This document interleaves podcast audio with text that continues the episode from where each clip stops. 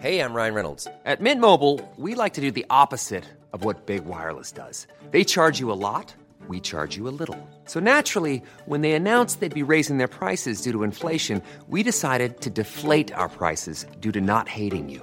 That's right. We're cutting the price of Mint Unlimited from $30 a month to just $15 a month. Give it a try at mintmobile.com slash switch. $45 upfront for three months plus taxes and fees. Promo rate for new customers for limited time. Unlimited more than 40 gigabytes per month. Slows. Full terms at mintmobile.com.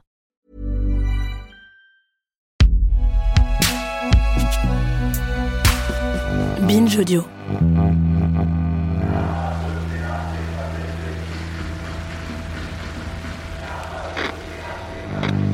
Les fachos tuent et ça ne nous fait rien. Épisode 3.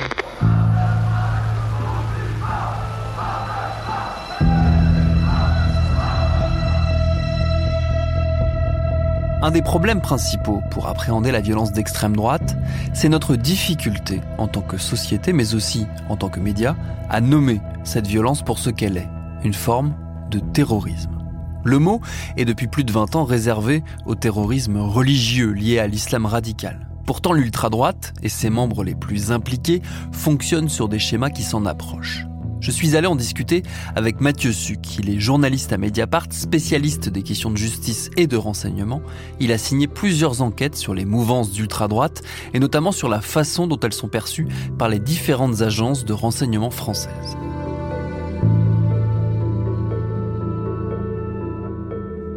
Côté service, euh, nous à Mediapart, on avait euh, révélé, ça, ça, remonte maintenant à 4 ans, justement le fait que la DGSI avait alerté les ministères, les pouvoirs publics, comme quoi on retrouvait de plus en plus de militaires, de policiers, dans des, des groupuscules, ce qui étaient souvent les groupuscules survivalistes nés euh, après le 13 novembre, enfin une vague d'attentats sur le mode euh, ça va être la guerre civile et il faut qu'on s'y prépare.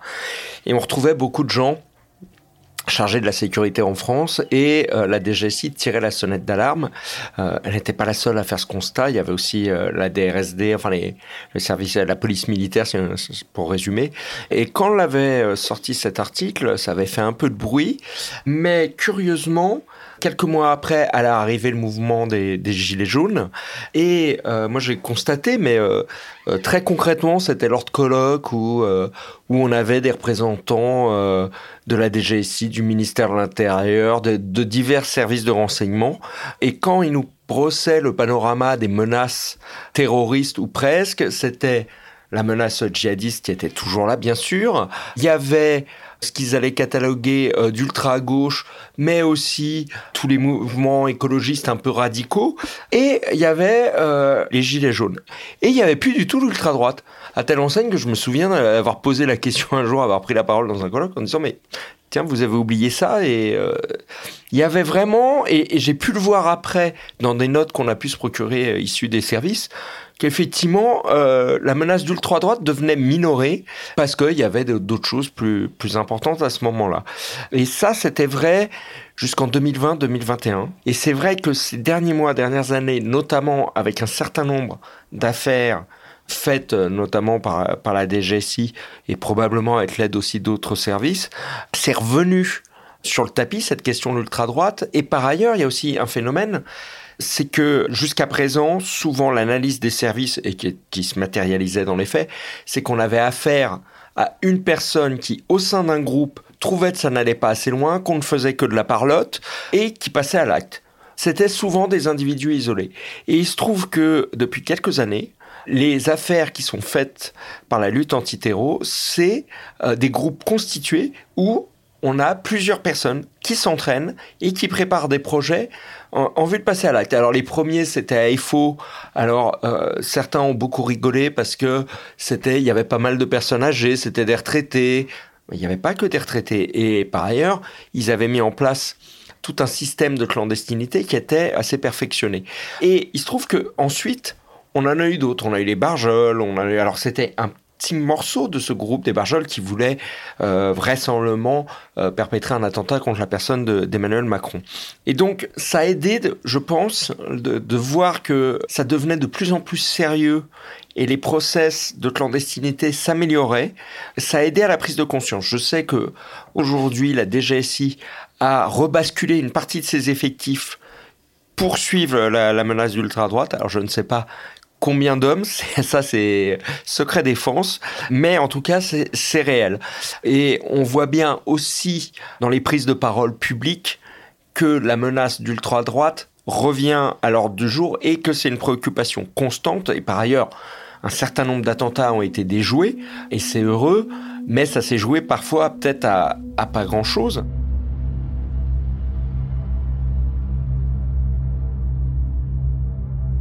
Et puis, il y a aussi tous ces attentats qui n'ont malheureusement pas été déjoués, mais qu'on ne qualifie pas de terrorisme. À Mediapart, nous, on a toujours parlé de l'attentat de Bayonne, enfin après avoir enquêté. Vous savez, c'est cette personne très âgée, ancien militant du RN, qui va euh, essayer de mettre le feu à, la mosquée de Bayonne et qui, après, va faire feu sur deux personnes âgées de confession musulmane qui étaient dans une voiture et qui, euh, pour être sûr de bien les tuer, euh, essayent de mettre le feu après euh, leur avoir tiré dessus sur, le véhicule.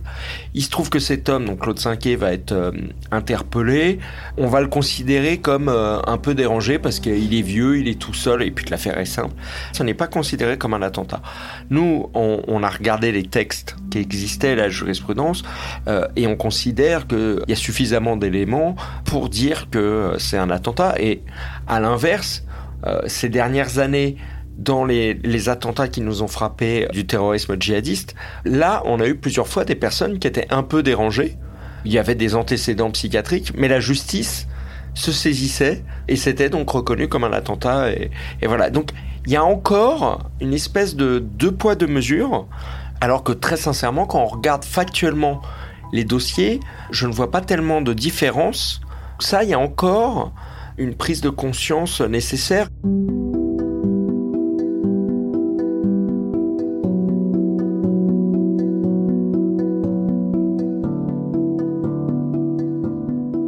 Pour l'instant, la lutte contre ce phénomène est plutôt un succès, vu que les rares attentats qui ont pu avoir lieu ont été quand même euh, minimes. Euh, on fait peu de dégâts, en tout cas beaucoup moins bien sûr que, les attentats djihadistes, et ça, ça sera mon, dernier point.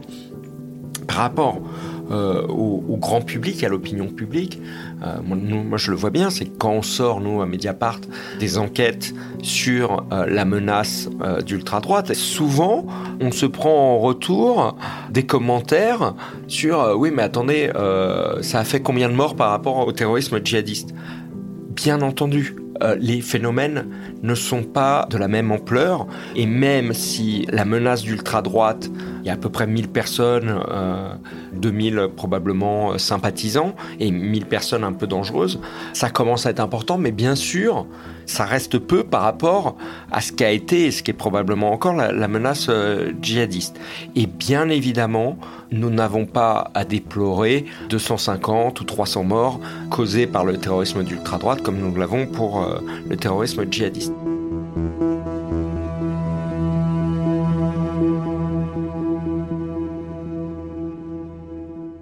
Ceci étant dit, il faut faire attention, j'observe juste qu'il y a une tendance où effectivement ça se professionnalise, où les projets se multiplient. Et rappelons-nous aussi ce qu'on disait en 2012, en 2013, en 2014 sur ces gens qu'on nous présentait euh, partant faire euh, une espèce de guerre d'Espagne euh, musulmane pour aller combattre le tyran Bachar el-Assad.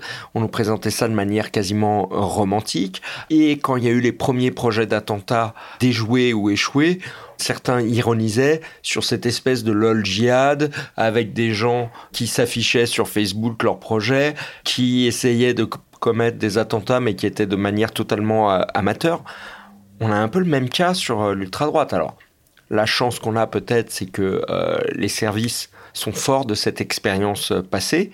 Mm. donc pour l'instant, ils anticipent plutôt bien et ils arrivent à contenir cette menace d'ultra-droite.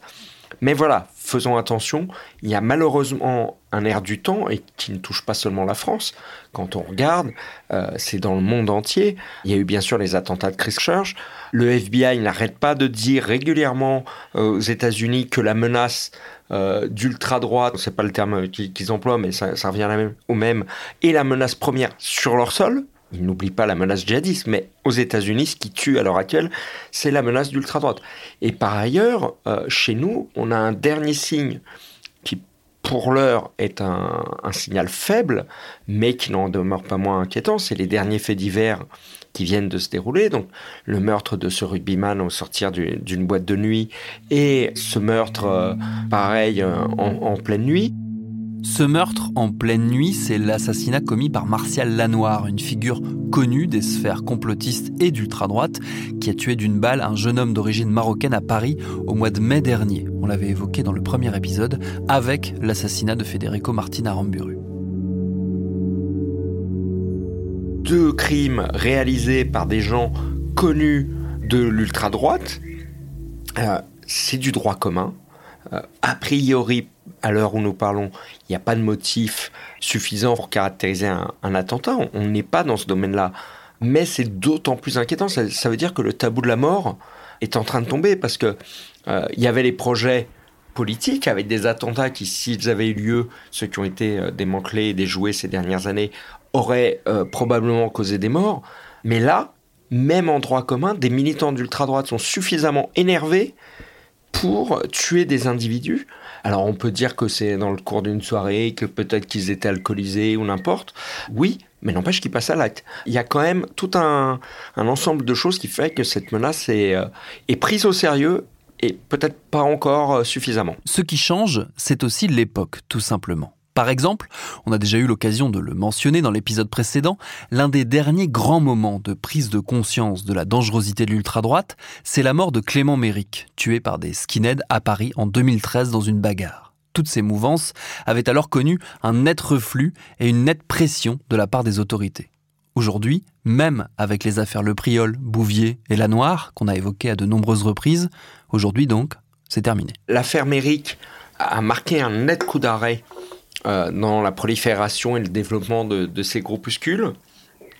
Mais après ça, on a eu la vague d'attentats qui a été un formidable accélérateur et un, renouveau. C'est-à-dire que pas tellement sur les, les groupes skinhead et tout ça, euh, eux étaient toujours subclaquants, si j'ose dire. En revanche, ça a amené une nouvelle population, même des gens qui n'étaient pas forcément connus pour euh, naviguer dans les milieux euh, royalistes, catholiques, euh, intégristes ou politiques d'extrême droite. On a vu arriver des gens qui étaient des retraités, apolitiques ou autres, et qui, à cause de la légitime peur suscitée par les tueries que nous avons subies, se sont radicalisés euh, de, l'autre côté.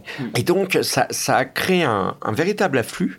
Il y a tout un tas de groupes qui se sont créés en 2015-2016, donc qu'on qualifie plutôt de survivalistes, euh, des gens qui, stockaient les packs d'eau, mais aussi euh, les médicaments pour soigner en cas de bataille et de guerre et des armes et qui s'entraînaient. Et certains projetant de, de passer à l'acte. Donc on a eu ça. Au bout d'un moment, ça s'est là aussi un peu essoufflé. C'est-à-dire que les, services constatent aussi, c'est que, et, ça les aide, euh, si je peux dire, que en fait, euh, le pire ennemi quasiment de l'ultra-droite, c'est l'ultra-droite. C'est-à-dire souvent, dans ces groupes, ça se chauffe en disant, euh, ouais, on va y aller, on va passer à l'acte on va, on va en tuer, euh, quelle que soit la cible, hein, que ce soit des musulmans, des gauchistes ou euh, des juifs, euh, quelle que soit leur cible, voire les trois réunis. Et puis, il y a un moment, ça continue à parler, mais ça passe pas beaucoup à l'acte, mm. où ça s'entraîne, mais ça fait de la parlotte. Et donc, souvent, se constitue une cellule à l'intérieur du groupuscule de gens en se disant non, non, mais il y en a marre de la parlotte, et nous, on va passer à l'acte.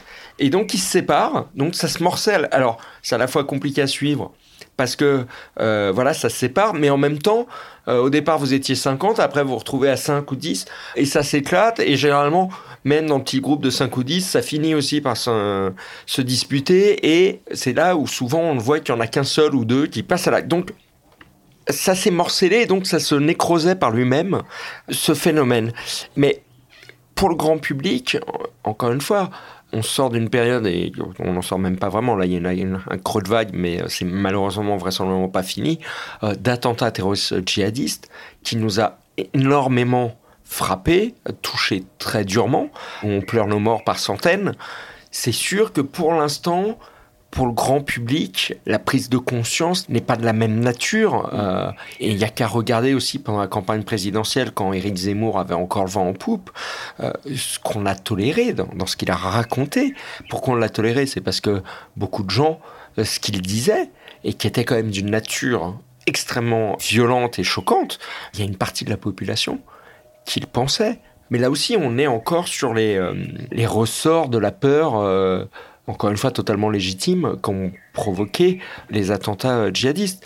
Ce qui m'avait frappé, c'est que je trouvais que quand les attentats terroristes djihadistes ont, sont survenus, enfin les, ceux de, de, la plus grosse ampleur, mm. janvier 2015, le 13 novembre, Nice, j'ai trouvé que euh, nous avons en tant que société très bien tenu, beaucoup mieux que ce que j'aurais pu euh, imaginer de ma petite place. Et ce qui m'a marqué, c'est qu'en fait, la société a beaucoup plus surréagi ces dernières années, alors que paradoxalement, c'était des attentats dits de faible intensité qui faisaient euh, très peu de morts. Mais j'ai l'impression que c'est quasiment le, le contre-coup. Mm. Et cette longue traîne provoquée par les, les attentats djihadistes, ça fausse notre jugement sur euh, la menace que fait peser euh, l'ultra-droite. Mais juste encore un, exemple, je voyais là l'affaire d'enlèvement de la petite euh, Mia, ça devient une affaire de terrorisme. Et on retrouve Rémi Daillet qui est impliqué dans d'autres préparatifs d'attentats. Il projetait des coups un coup d'État. Bon alors, ça c'est somme toute assez classique pour la mouvance d'ultra-droite. Mais par ailleurs, il y avait ce projet d'enlever des enfants, la crainte qu'on veuille attenter à la natalité des Français. Enfin, l'enlèvement de la petite Mia s'inscrit dans ce cadre-là. Donc ça veut dire que ce n'est pas seulement tuer des catégories de gens qu'on rejette, ce n'est pas seulement tuer des hommes politiques qu'on estime trop faibles, mais c'est aussi influer directement et par la contrainte euh, violente sur nous tous. Donc euh, ça, témoigne quand même de projets extrêmement euh, inquiétants. Je rappelle qu'un des projets aussi visait à frapper une loge maçonnique. Donc ça montre bien que ils ont un projet qui est global. Et effectivement, nous, ça a été un des axes de notre travail, c'est-à-dire que si vous regardez, on publie quasiment jamais d'articles quand euh, la DGSI fait une affaire, interpelle les gens, on laisse ça à d'autres. Mais justement, c'est de d'essayer de faire des articles qui font sens et de dire, bah attendez, au lieu de prendre une histoire par une histoire, essayons de réunir, essayer de faire sens pour montrer aux gens, dire, attendez, c'est un peu plus grave que euh, un épiphénomène ou une histoire l'une après l'autre. Il y a un puzzle qui est en train de se constituer et le tableau est assez peu ragoûtant. Ce qui change également, et ça a fait l'objet récemment d'une enquête co-signée par Mathieu Suc dans Mediapart, c'est le profil des personnes séduites par l'ultra-droite violente. Des profils de plus en plus divers et aussi de plus en plus jeunes. L'enquête décrivait l'existence de mini-groupes de néo-nazis adolescents dont la radicalité inquiète les autorités. Une radicalité dont les mécanismes ne sont pas sans rappeler, encore une fois, celle des mouvances djihadistes et donc terroristes. Alors ça, c'est un, trait commun qu'on avait déjà souligné il y a un an, en, partant là d'un rapport de la, Cour d'appel de, de, Paris sur la menace d'ultra-droite, qui faisait le constat qu'on n'aurait peut-être pas osé faire nous tout seuls, mais là, à l'appui de ce document judiciaire, on en avait fait un article sur les similitudes qu'on retrouve avec les djihadistes. Je, vais vous éviter les parallélismes sur leur discours, mais on retrouve un, certain nombre de choses communes. Mais on avait notamment sur la population euh, touchée et qui intègre euh, ces cellules, euh, soit djihadistes ou d'ultra-droite. Déjà, on avait des schémas il y a 10-20 ans assez stéréotypés, classiques, c'est-à-dire quand on voit par exemple les attentats de 1995 pour la menace terroriste djihadiste, ce sont des gens issus de l'immigration deuxième génération, qui avaient grandi dans, dans, des cités, qui avaient des racines algériennes et en réponse aux élections euh, qui avaient été volées là-bas. La grande nouveauté euh, de l'État islamique, c'est que ça a touché toute la population, mm. des classes d'âge différentes, des gens avec des pédigrés totalement différents, des gens issus de régions, de catégories socio-professionnelles et même de religions complètement différentes et qui se convertissaient. Donc on a complètement élargi le spectre. Et de la même manière, sur la menace d'ultra-droite, On avait euh, auparavant ces gens issus de la mouvance euh, skin, euh, de, des gens venus de l'extrême droite euh, politique et qui se radicalisaient. Enfin, on avait des schémas assez classiques. Et euh, ces derniers mois, ces dernières années, ça s'est beaucoup élargi. Et encore une fois, on a des gens qui n'avaient jamais milité du côté de l'extrême droite et, tout ça. On a plein de gens qui sont qui viennent de ce qu'on appelle le masculinisme. On a aussi et c'est assez lié des gens qui viennent de ce qu'on appelle les gamers. Enfin, là-dedans, on a donc une population à travers euh, ces forums où échangent des gamers, on a des gens qui euh, radicalisent, qui recrutent exactement comme on a eu des recruteurs euh, djihadistes, on a des recruteurs de l'ultra-droite qui, par le biais de ces forums de gamers, recrutent et donc ils touchent une classe d'âge extrêmement jeune, qui se radicalise extrêmement vite, qui euh, tient des propos euh, choquants, antisémitisme, homophobie, euh, islamophobie, enfin tout, j'en passe et, des meilleurs, qui euh, annoncent vouloir passer à l'acte. Et donc effectivement, là récemment, avec Sébastien Bourdon, on a fait un papier à partir d'un tout petit groupe qu'on avait localisé un peu par hasard en travaillant en fait sur les gens qui étaient en train de se déchirer sur les réseaux sociaux sur l'Ukraine et la Russie pour savoir dans la mouvance d'ultra-droite soutenait qui. Au cours de cette enquête, Sébastien m'avait dit, tiens, en fait, euh, j'avais trouvé des, petits jeunes et il m'avait dit, mais regarde, t'as vu ce qu'ils racontent aussi à côté? Ça ne nous intéressait pas pour notre première enquête et on l'a mis de côté et, euh, on a travaillé là-dessus. Là encore, quand, je dis qu'on ne prend pas la, mesure, ces jeunes, euh, dont le principal a eu quelques ennuis judiciaires après, ils annonçaient un certain nombre de choses. Ils étaient connus des autres gamers et tout ça, parce que à leur tour eux-mêmes cherchaient à recruter. Certains se moquaient d'eux. L'auteur principal avait même été euh, victime d'un dox. Enfin, on avait publié tout un tas de, de, choses sur lui. Enfin, tout ça, on a découvert ça euh, en, en, enquêtant. Et donc, les, les gens qui le voyaient ne le prenaient pas au sérieux. Sauf que, bah, il y avait quand même des vidéos où il s'entraînait avec des armes. Donc, euh, Bien sûr que euh, quand on a un gamin qui a 13-14 ans, quelque chose comme ça, qui se cache pas sur les réseaux sociaux, on peut se dire oui mais euh, c'est des amateurs, enfin c'est de la parlotte. Oui, n'empêche qu'il tenait des propos quand même extrêmement violents, qu'il a fini par être arrêté. Et voilà, et encore une fois, c'est exactement ce qu'on a connu euh, sur le phénomène euh, djihadiste. Donc il ne s'agit pas de s'alarmer de manière excessive, mais par contre de prendre la juste mesure de la menace. Alors ça, c'est le rôle des, des, pouvoirs publics et nous, de journalistes, d'essayer de documenter ça le plus sereinement possible, parce que euh, ce sont des débats qui sont extrêmement euh, abrasifs à l'heure actuelle.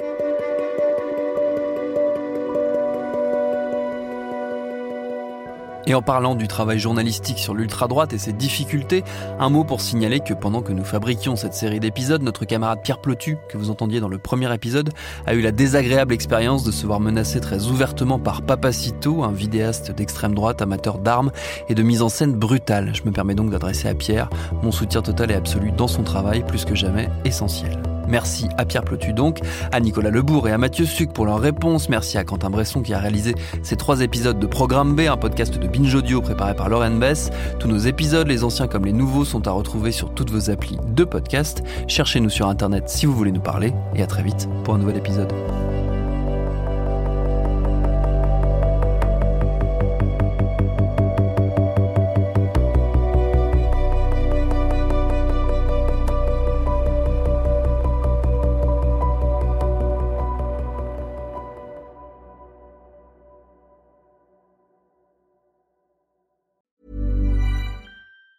Planning for your next trip? Elevate your travel style with Quince. Quince has all the jet setting essentials you'll want for your next getaway, like European linen, premium luggage options, buttery soft Italian leather bags, and so much more. And is all priced at 50 to 80% less than similar brands. Plus, Quince only works with factories that use safe and ethical manufacturing practices. Pack your bags with high-quality essentials you'll be wearing for vacations to come with Quince. Go to quince.com slash pack for free shipping and 365-day returns.